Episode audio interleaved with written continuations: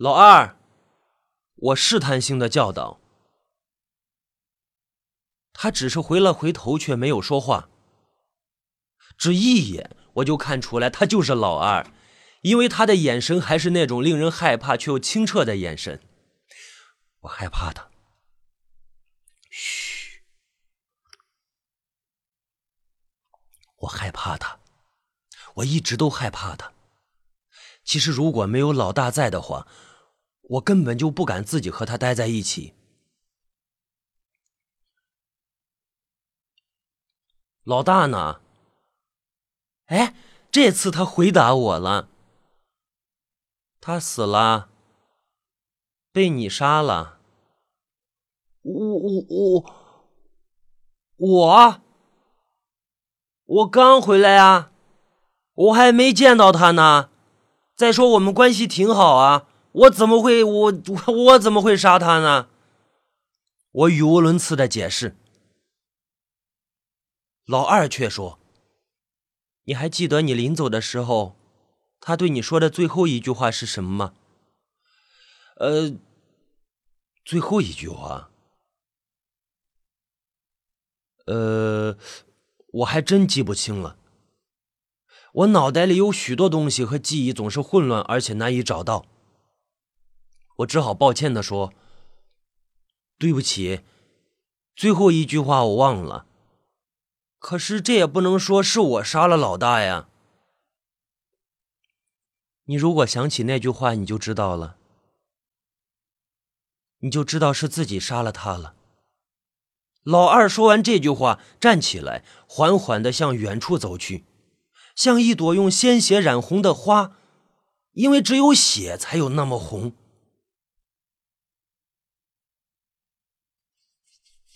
我呆坐在桥头。车来车往，偶尔有路过的行人给我扔点钱，我却毫不在意。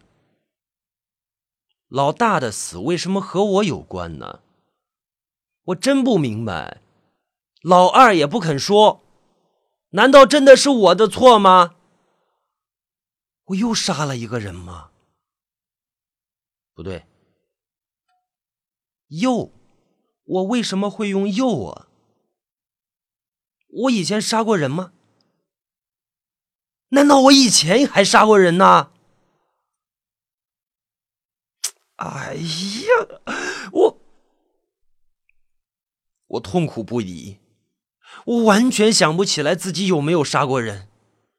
我跪坐在地上，用脑袋碰地，我砰砰砰，来缓解自己的痛苦。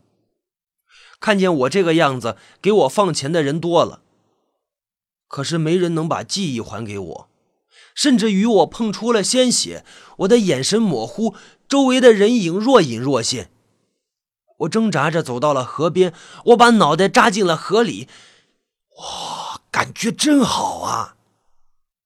就像感觉脑袋进了水，身体上的痛苦远远没有精神上的折磨更让人难受。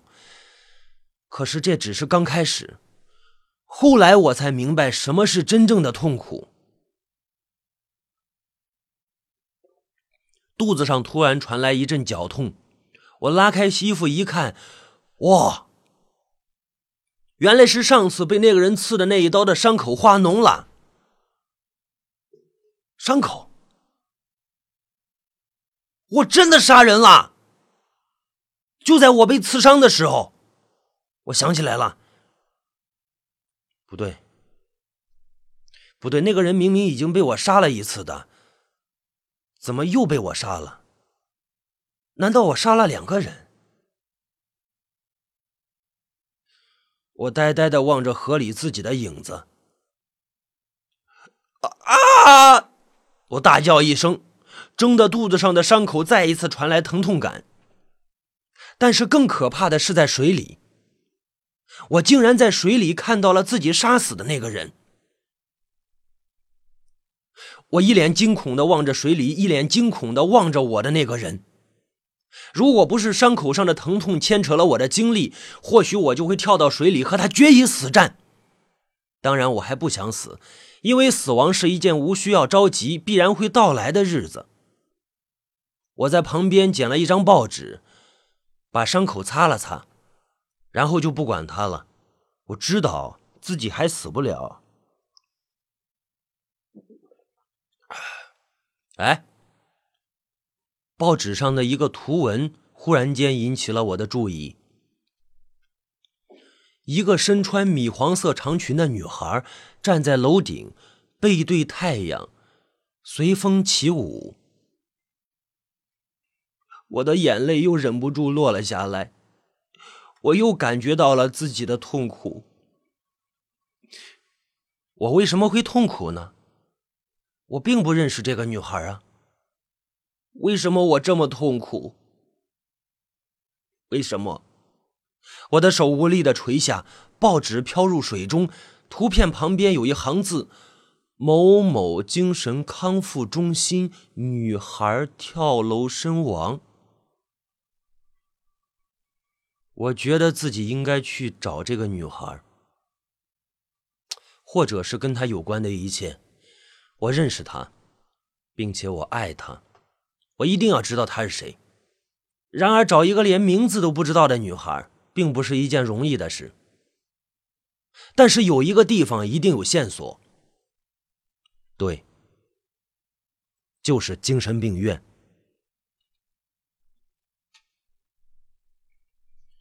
我趁着晚上呢，借了一身干净点的衣服，顺便把自己身上也洗了洗。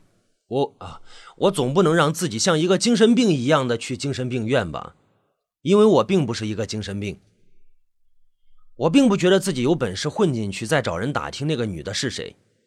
或许我刚进去就被抓了，毕竟我是一个逃跑过两次的人了。我进了附近的一个商店里，跟老板要了一盒烟，然后等老板拿烟的时候，我说：“ 在这个精神病院附近开店多晦气啊！听说最近还死了个女孩呢。”老板就笑着说。为了挣钱嘛，别说精神病院了，就算是火葬场、陵园，我也敢去。这不是没办法吗？我接过了烟，我说：“那也不好啊。听说最近死的那个女的，黄裙子都染红了，多可怕呀！”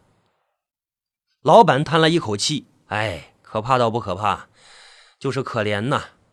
听说以前没精神病，后来出了什么事，受刺激了，疯了。”最后就在这跳楼了。哦，我点了一根烟，也给老板点了一根。可能现在大早上生意也不怎么好，就陪我聊了一会儿。我接着说：“听说那个女的不是本地人啊？谁说的？啊，就是城南十里庄的，怎么不是本地人了？”哈哈。哦，哈哈。呃，那可能是我听错了，我尴尬的笑了笑。老板就说：“我在这卖东西卖了这么多年，我能不知道吗？”啊！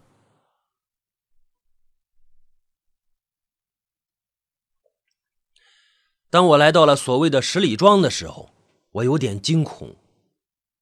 是，就是惊恐，因为我看到了一个塔尖，教堂的塔尖。那个高高耸立的十字架，妈呀！夜色降临后的村子带来的是更深的恐怖。我想起来了，这就是上次我被敲脑袋那个村子，充满了深深恶意的地方。可是我自己却又来到这里。命运总是变化无常，却又令人惊讶的巧合。他就是这个村子的，就是这个恐怖的村子的。还是那一排路灯，还是寂静的街道，没有一丝生气。我直接来到教堂门前，肚子上的伤口又是一阵一阵的绞痛，引得我呼吸都不顺畅。门前站着一个女孩，梳着马尾，米黄色的长裙让她显得更加可爱。我慢慢的走过去，她却像是看不到我，因为我看到她的眼睛里。看的是我的后面，也就是远方。虽然他面对着我，却没有看到我。我不忍开口打破夜的宁静，就和他一起在这样静静的站在教堂门口。月光如雪，染白了她的长发，美得近乎让我窒息。吱呀一声，他身后的门开了，一阵风从教堂里面吹了出来，吹散了他的身形，化为碎片，穿过我的身体，飞到了月亮上去。门后走出来一位老人，对我说：“你来了，进来吧。”你认识我呀？是啊，你也认识我。哦。我跟着他走进了教堂，他在黑暗中既不点灯也不用手电，就这样一直走到后面的一个小屋子，里面同样是漆黑一片。我跌跌撞撞，好几次差点跌倒。我来过这儿吗？啊！我问老人，老人反问道：“你指的是这里，呃，还是这儿啊？不是。”这有区别吗？一个是一座叫做教堂的房子，另一个是心灵忏悔的地方。那我在这里忏悔过吗？呃，或许吧，我也不知道。不过上帝一定知道。上帝能看见我吗？主无处不在。这老头是个疯子。我又不信教，他跟我讲这些干嘛？呃，对了，我来这儿是找那个女孩的，这个老人或许知道。我想了想之后就说：“你们村子前段时间是不是有一个女的在精神病院自杀了呀？”哎，可怜的孩子呀！以前他还经常来我这儿玩呢。那他是怎么疯的？又为什么自杀呀？你不该问我这些，因为你不该知道这些。为什么我就不能问啊？我喜欢他，我爱他，我想知道他的一切。孩子呀，你不该爱他，更不该喜欢他。我就是想知道他是怎么了。这个善良的孩子被人强奸了，然后疯了，最后自杀了。谁干的？我心里愤怒异常。上帝知道，上帝会惩罚他的。我不信上帝，只有我能惩罚他。到底是谁干的？我也不知道。不过。你应该知道，我，我怎么会知道？你会知道的。走吧，你会知道的。黑暗中，我看不清老人的表情是可怜还是嘲讽。我明白自己在这里得不到什么了，只能离开了。小腹传来的绞痛感。让我不得不在村边停了下来，随之而来的是精神方面的恍惚，这绝对不是一个好兆头。又晕又疼，就是我现在最真实的感受。老二的出现让我很意外。啊啊，对，就是老二，老二在村子附近转悠。我刚出村就碰到他。他又换回了以前的一身破棉袄，脸上也是脏兮兮的。可是他那双清澈又凶狠的眼神，还是让我认出了他。我就走上前去，我说：“老二，你怎么在这儿啊？”老二说：“我是来找你的。”你怎么知道我在这里啊？你家在这里，我当然是来这里找你。什么？我家？我自己都不知道我自己家在哪儿。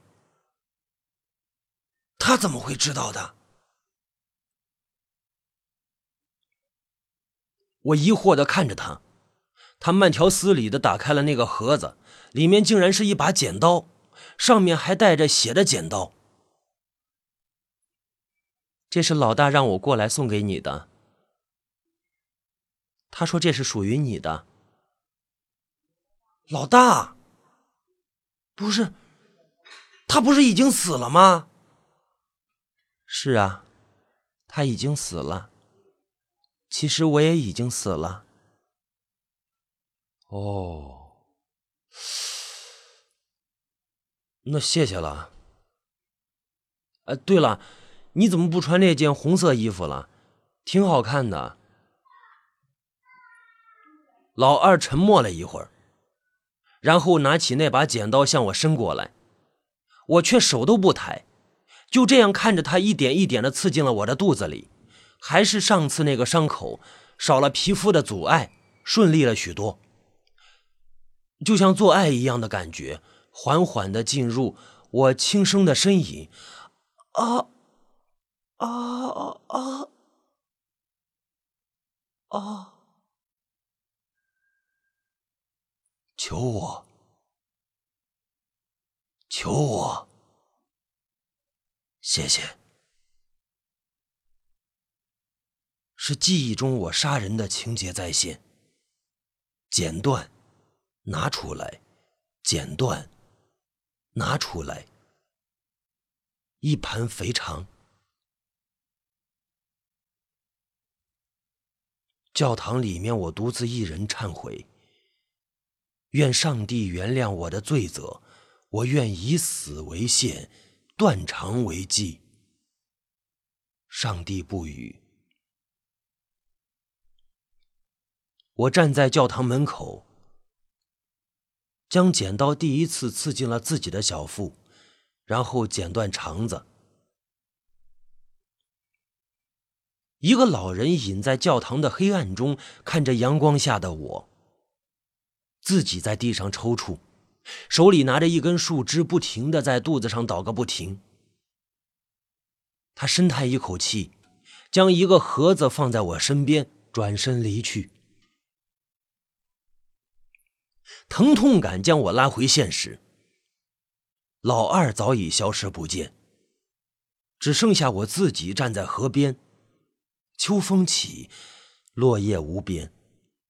我低头一看，自己将自己的肠子剪成了一段一段，真的成了一盘肥肠，落满了整个脚下。看到以后，才失去了自己的力量。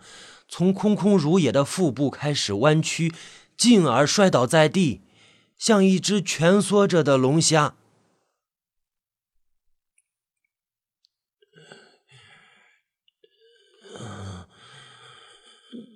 没有心，没有月，没有人。我躺在河堤边。大口大口的呼吸着空气。当一切从清晰变为模糊，再变为清晰的时候，他出现了，依旧是一袭黄色长裙，笑面如花，看得我都忘记了自己的疼痛。美丽的事物总是要用快乐的心来欣赏。你为什么不爱我呢？你为什么不和我在一起呢？如果那天你能答应我，一切就不会发生了。虽然都是你的错，但是我还是要跟你说一句：对不起，对不起。愿你在天堂安好，我将在地狱想念。